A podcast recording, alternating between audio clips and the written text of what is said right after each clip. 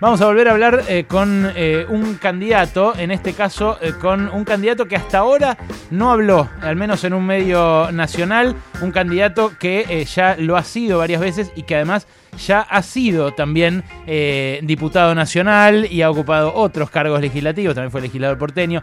Me refiero al señor Luis Zamora. Bienvenido Luis, ¿cómo estás? Buenas tardes, Ale Berkovich acá. ¿Qué tal Alejandro? ¿Cómo te va? Bien, muy bien. Gracias por eh, atendernos y, bueno, por tomarte este, este primer rato de campaña en medios con nosotros. Eh, Al contrario. Una, campaña que arrancan con autodeterminación y libertad, ¿no? El, partido de estos últimos años tuyo.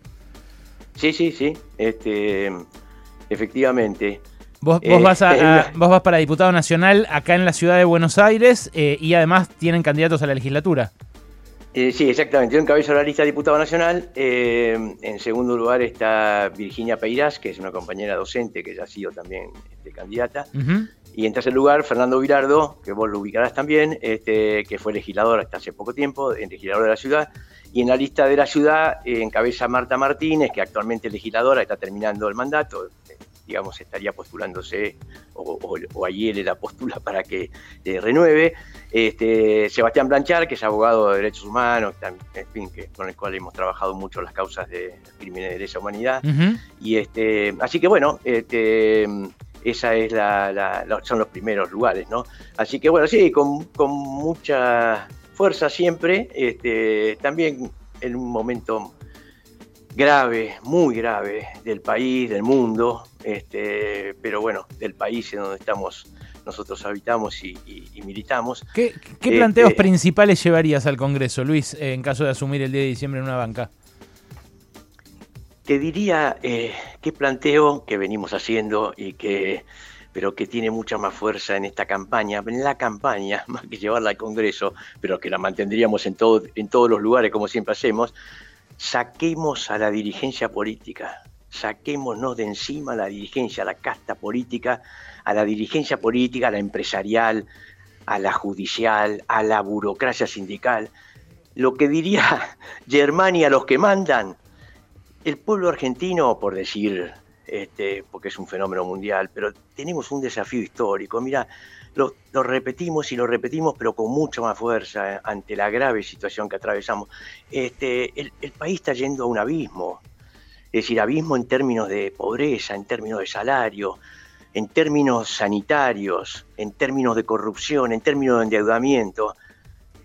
Bueno, vamos a ser sujetos como pueblo, nos paramos y decimos basta, decimos basta.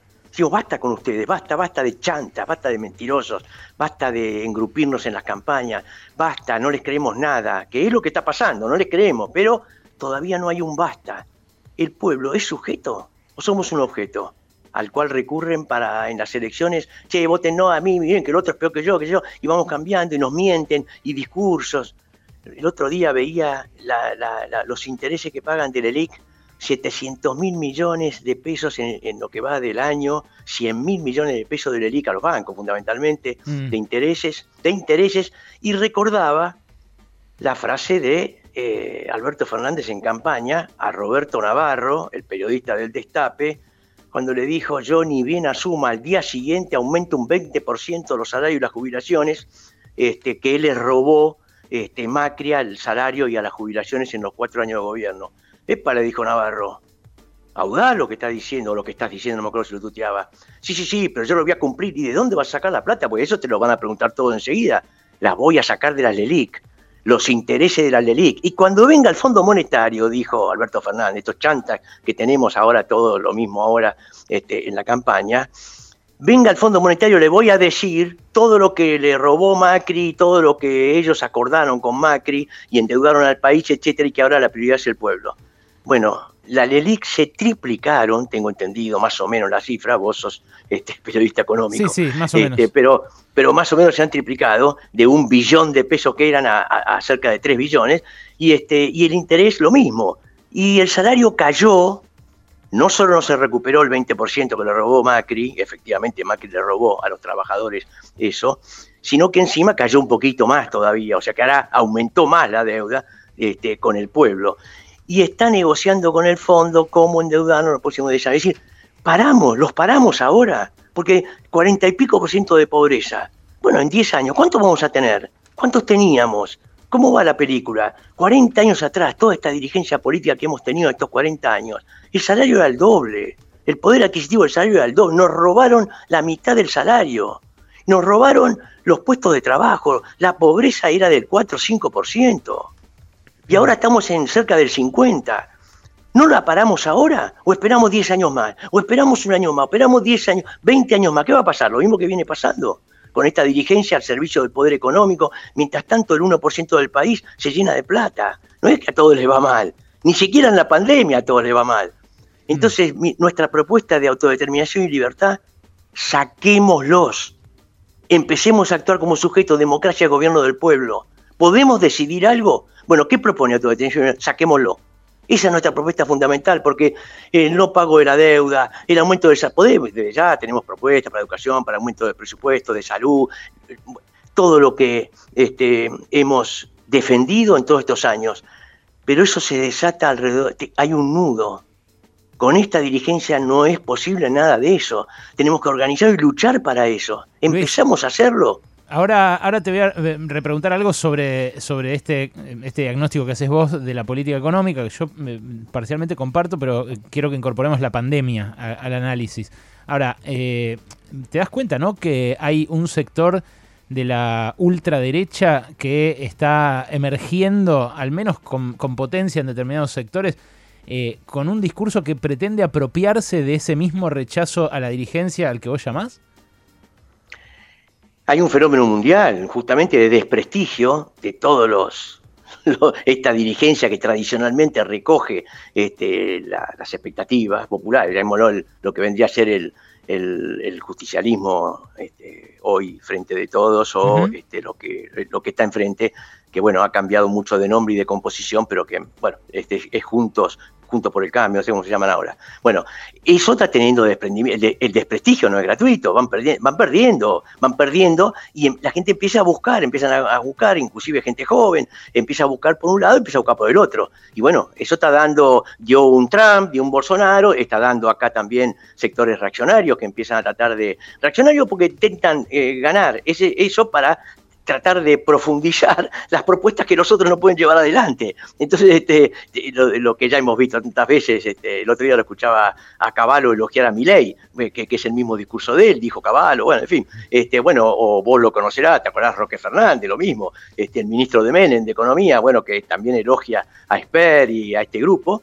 Y también hay una búsqueda este, de gente hacia la izquierda, que, eh, es decir, desprendimiento, hay, hay tendencia a la polarización. Esto pasó con Bolsonaro, pasa, pasó con Trump, pasa con los chalecos amarillos en Francia, en fin.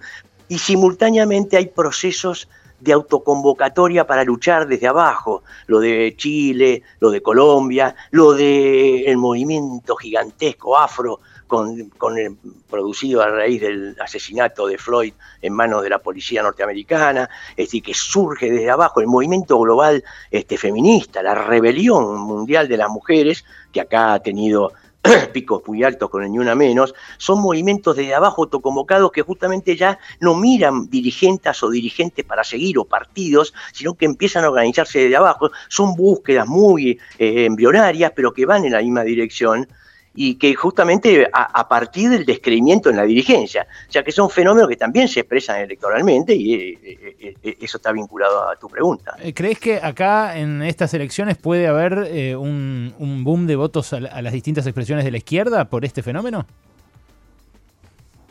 Mm, boom, no sé, mm, tiendo a mirar el proceso, ¿no? Este, la estación 13 de septiembre, el 12 de septiembre, es una estación muy cercana.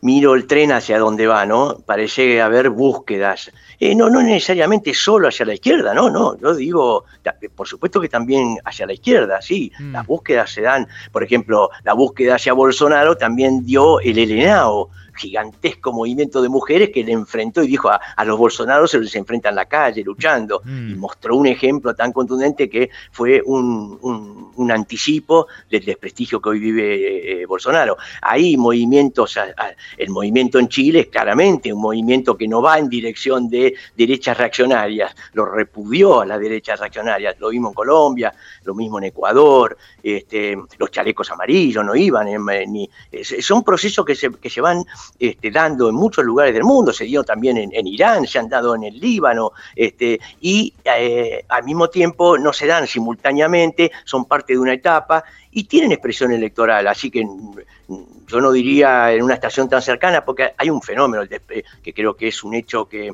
que quizás no se está destacando, no digo que no se esté destacando, pero no demasiado, que la PASO este, eh, el desprestigio de la dirigencia política viene de hace muchos años y cada vez se vota más al menos malo, lo que ya sabemos, ¿no? El voto útil, le voto a este, no me gusta, me está por la nariz, pero quiero evitar que gane el otro. Eh, eso muestra todo el desprestigio de estos tipos que, que, pretenden dirigirnos y, la mayoría les expresa de distintas formas que no tiene muchas expectativas, ni entusiasmo, ni les cree mucho.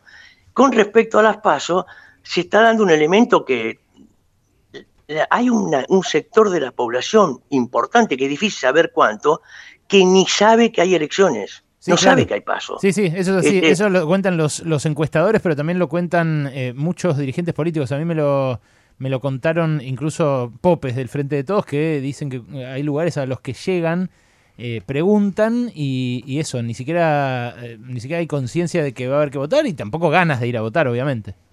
Claro, entonces, este, bueno, esto, digo, ¿por qué no se pone en un lugar relevante ese hecho? Porque lo quieren más bien tapar, no lo quieren reconocer públicamente, porque ni, ahora ya hay un sector de la población que ni siquiera se entera que hay elecciones, no que no le da importancia, aunque está vinculado a eso, eh, eh, me decía un, este, funcionario judicial, que este, bueno, eso se debe a que la gente ya no mira televisión, entonces los spots gratuitos, antes cambiaba, dice, este, cambiaba de canal en cuanto aparecía un político, ahora eh, como no ve televisión ni siquiera tiene que hacer eso. Este, bueno, no, pero, pero, hay un hecho, que es, no hay ningún interés en saber, este, de alguna forma o de otra, la mayoría del pueblo argentino, si estuviera atento, se enteraría no está atento porque no ve que ahí cambie su vida. Ahora, estos tipos gobiernan Argentina y la mayoría del pueblo no ve que, esta dirigencia pueda este, cambiar su vida, pero sí deciden sobre nuestra vida. Eh, los dos que se están matando, este, porque matando es una expresión, pero que compiten ahora este, junto por el cambio frente de todos, em, eh, parecería que disputan sobre todo, inclusive hablan de proyectos de país diferentes, etc. Ninguno de ellos tiene ningún proyecto que va más allá de las PASO. Lo único que tienen hoy como futuro es la PASO. Y después de las PASO, y después de la PASO veremos. No saben siquiera si van a firmar el acuerdo con el fondo antes o después, porque están esperando las PASO. Y el acuerdo con el fondo es cualquier pavada, no. Es los próximos 10 años de la vida de, millones que habitamos este planeta, este, este país. Para vos, Entonces, no habría, y, ambos coinciden en firmarlo. Para vos no habría, no habría que firmar ningún acuerdo con el fondo. No, vos sabés este, que eso fue una gigantesca estafa, pero ahora eh, nosotros lo hemos dicho durante décadas, ¿no? Hace 40 años que este, cuestionábamos a la dirigencia política que tomó como le enchufó al pueblo argentino la deuda externa de la dictadura. Este, y Alfonsín nos contestaba, no, pero se puede pagar porque la democracia se come, se cura y se educa, eh, todo, la deuda externa es secundaria, se puede arreglar, se puede... bueno, toda la superficialidad con que tomó, trataban de tapar la gravedad del problema y su negativa a, no perjudicar a los grupos económicos y usureros que se beneficiaron con la deuda. Después vinieron Bene, lo mismo de la Rúa, bueno, pasaron 40 años. ¿Cómo no fue? 45 mil millones de dólares había dejado la, dictadura. 45 mil millones de dólares de deuda externa. Hoy hay cerca de 300 mil millones. ¿Y cuánto pagamos? Porque no hay que hay 300 mil porque no la pagamos, ya fue aumentando. No, nos obligaron a pagar con sangre. El salario cayó a la mitad se desfinanció el sistema público, se regalaron empresas este, IPF, se regaló eh, de Nor, de Sur, lo que era eh, antes lo que era gas del Estado, etcétera, etcétera, los ferrocarriles. monstruoso lo que pasó en la Argentina, la decadencia de la Argentina. Y debemos 300 mil millones de dólares. Y ahora van a arreglar, y en eso coinciden los dos. Pero eso es lo más importante. Eh, la disidencia o la coincidencia en eso es lo más importante porque son los próximos 10 años de la Argentina. Entonces, en lo fundamental coinciden. Ahora es un juego de artificio decir esto no. Están ocultando en lo que coinciden de fondo y disputan. Hoy, hoy leía que Massa ah, eh, endureció el discurso, la reta lo flexibiliza. Eh, ah, eh, no me acuerdo qué otro candidato también se endureció. Ah, Vidal, se endureció Vidal. Entonces, están día a día viendo cómo ganan el voto, por eso su futuro, el, el del pueblo, está mirando para. Un joven mira para adelante y no ve nada, no ve ningún proyecto de nada. Pero ellos. Sobre eso, sobre eso justamente te quería preguntar. Vos fuiste muy protagonista en 2001, eh, cuando fue la, gran crisis de la convertibilidad y en general de, toda esa década, en términos sociales, culturales, todo explotó en 2001. Vos unos poquitos meses antes eh, habías presentado tu candidatura, fue un furor de votos que preanunció eh, la revuelta popular de ese diciembre. Después, en toda esa discusión, eh, la, gente seguía apasionada de la discusión parlamentaria, existía esta sensación de que la política iba a definir el resto de nuestra vida o, nuestro futuro, hacia dónde iba el país, y había mucho interés, había mucho, yo en ese momento, Nahuel que está acá al lado mío, eh, muchos otros pibes que en ese momento teníamos eh, cerca de 20 años, nos zambullíamos de cabeza a la política. Eh, y a vos te rodeaba eso también, porque te aparecían militantes, eh, aparecían militantes en todas las fuerzas de izquierda, las asambleas populares, la participación. Ahora el cuadro que estás describiendo es eh, el, contrario total, porque hay apatía, hay gente que no sabe ni siquiera que hay elecciones y mucho menos gente que se acerca a militar a un lugar. ¿Cómo explicás que con crisis socioeconómicas parecidas, porque estamos en un abismo parecido, la reacción sea tan diferente de la población? No, no, diría que sea lo contrario, no, diría que es un momento previo, un momento distinto, previo, no es el momento. Eh, hay, circunstancias diferentes, por supuesto, ¿no? Este, había, eh, había cerca de, llegó a haber cerca del 25% de desempleo en el 2001, hoy hay el 10, el 11. Para dar un dato, hoy hay 110.000 muertos de pandemia que no había en el 2001, es decir, hay elementos que juegan este, eh, para cargar el enorme desafío que tiene el pueblo. Yo vuelvo a plantear el tema. ¿Somos un objeto somos un sujeto?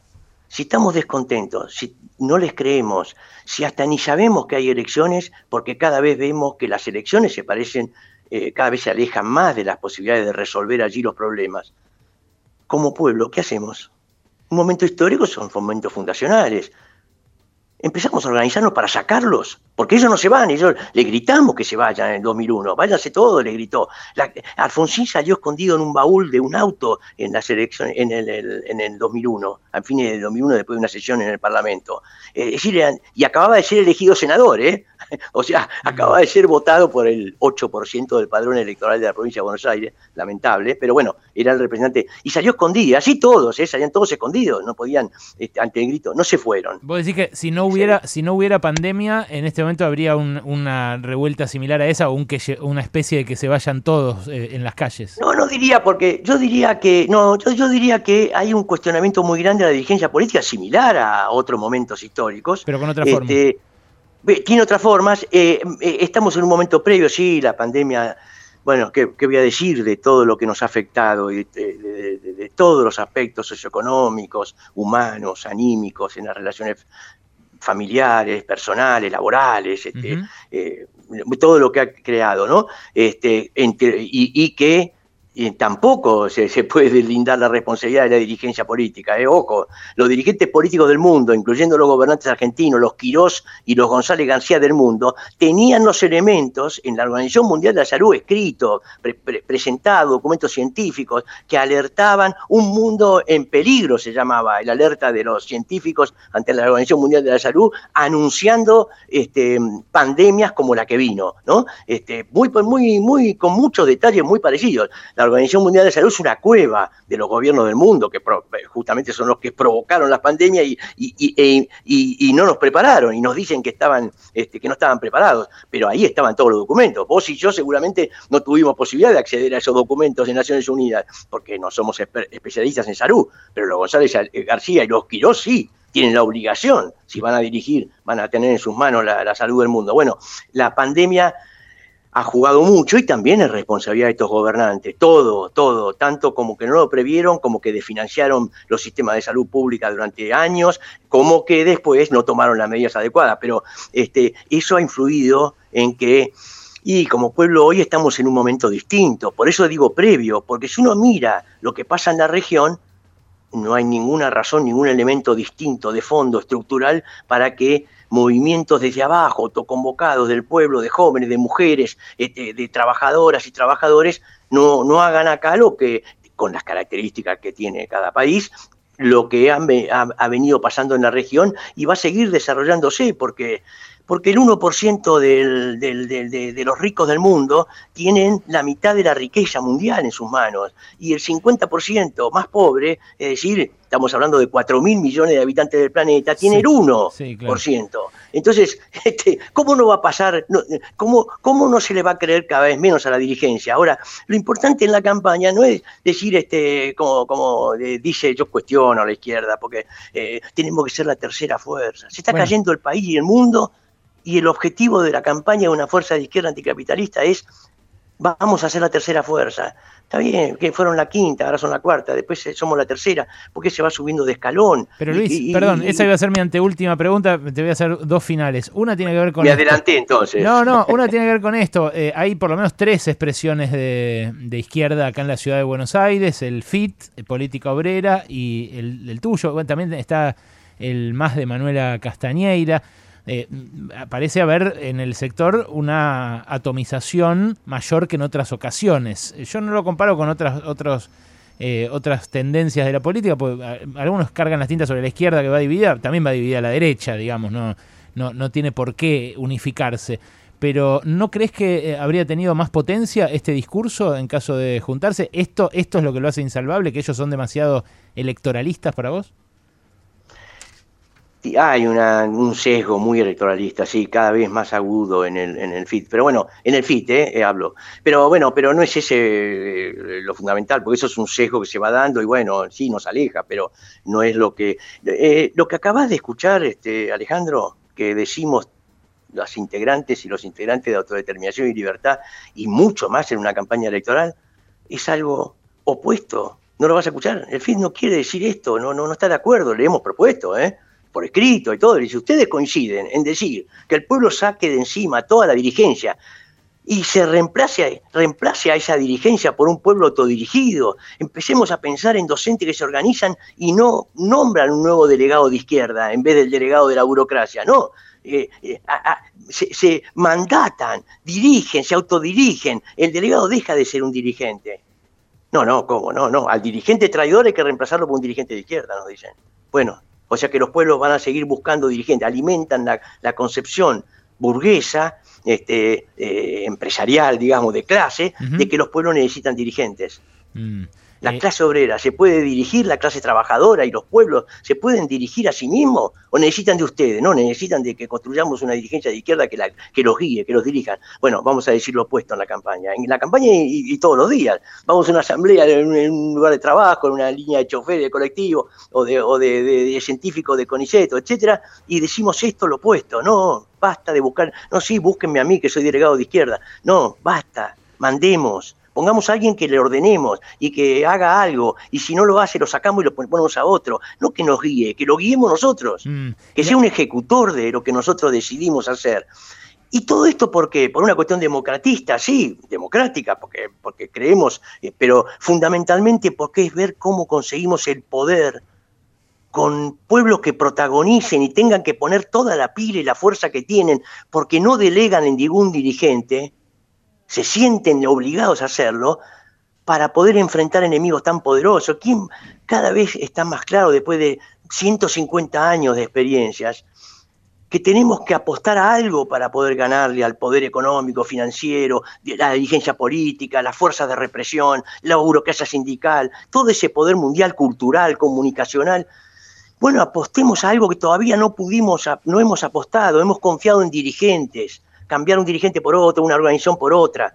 Entonces es muy profundo lo que nos diferencia, pero apostamos a que militancia valiosa, como tiene el FIT, en las distintas agrupaciones que lo integran y otras fuerzas que no están en el FIT, bueno, quizá hagan el mismo reexamen que hicimos nosotros, de ver cómo yo me formé en el troquismo, Trotsky decía eso, la, crisis de la humanidad es que tiene dirigentes que los traicionan, construyamos direcciones que no traicionen.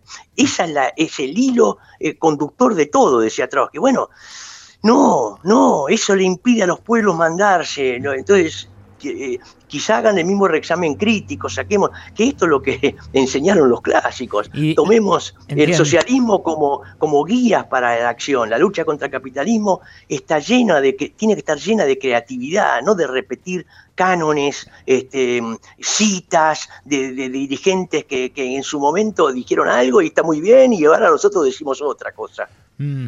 Eh, Luis, la última, eh, muy interesante eh, esto que decís y, la verdad que la falta de imaginación política se ve en todo el espectro, en todo el espectro.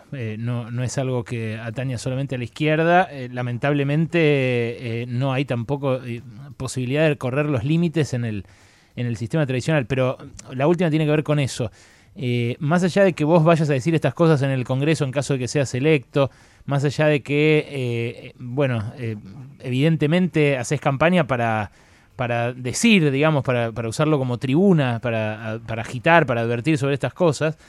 Eh, te pregunto, suponete que el año que viene se votara la segunda edición del impuesto a las grandes fortunas. algo, algo que el año pasado el gobierno hizo y que es cierto, no es un cambio radical, pero que para mí marcó el, único destello de, de imaginación política y además de señalamiento de hasta qué punto eh, hubo una élite que efectivamente se enriqueció mientras todos nos empobrecíamos en la pandemia. ¿Vos cómo lo votarías? Mirá, bueno, este, vos me estás diciendo algo, ¿cómo votaría el año que viene? Este, tendría que ver qué circunstancia se da. Eh, eh, yo tiendo a estar a, favor de, impuestos progresivos, impuestos que paguen más el que más tiene. Parto de ese criterio. ¿Sabes por qué te pregunto? De ese criterio tendría que haber algo muy, muy, sí, perdón. Te pregunto porque hay veces que en la izquierda, y a vos te ha pasado también, eh, considera que es poco y entonces no lo acompaña. Y yo por ahí también desde afuera veo y digo es poco, eh, pero no me gusta cuando veo que gente con la que comparto rumbo eh, no lo acompaña, porque efectivamente son momentos eh, donde la, la, decisión es binaria, ¿no? Es sí o no.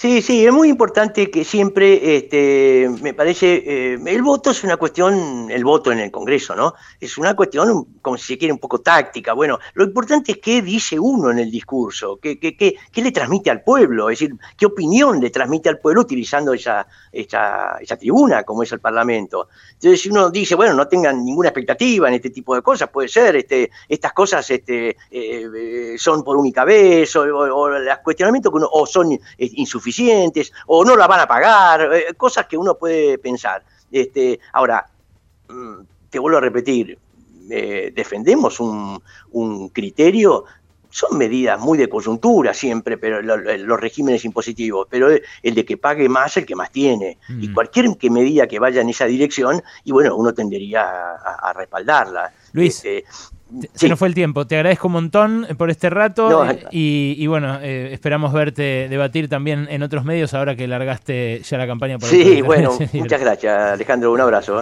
un abrazo a todos ahí. Hasta luego. Luis Zamora, candidato a diputado por Autodeterminación y Libertad, lo pueden votar acá en la ciudad, es el primer reportaje que da acá, en Pasaron Cosas.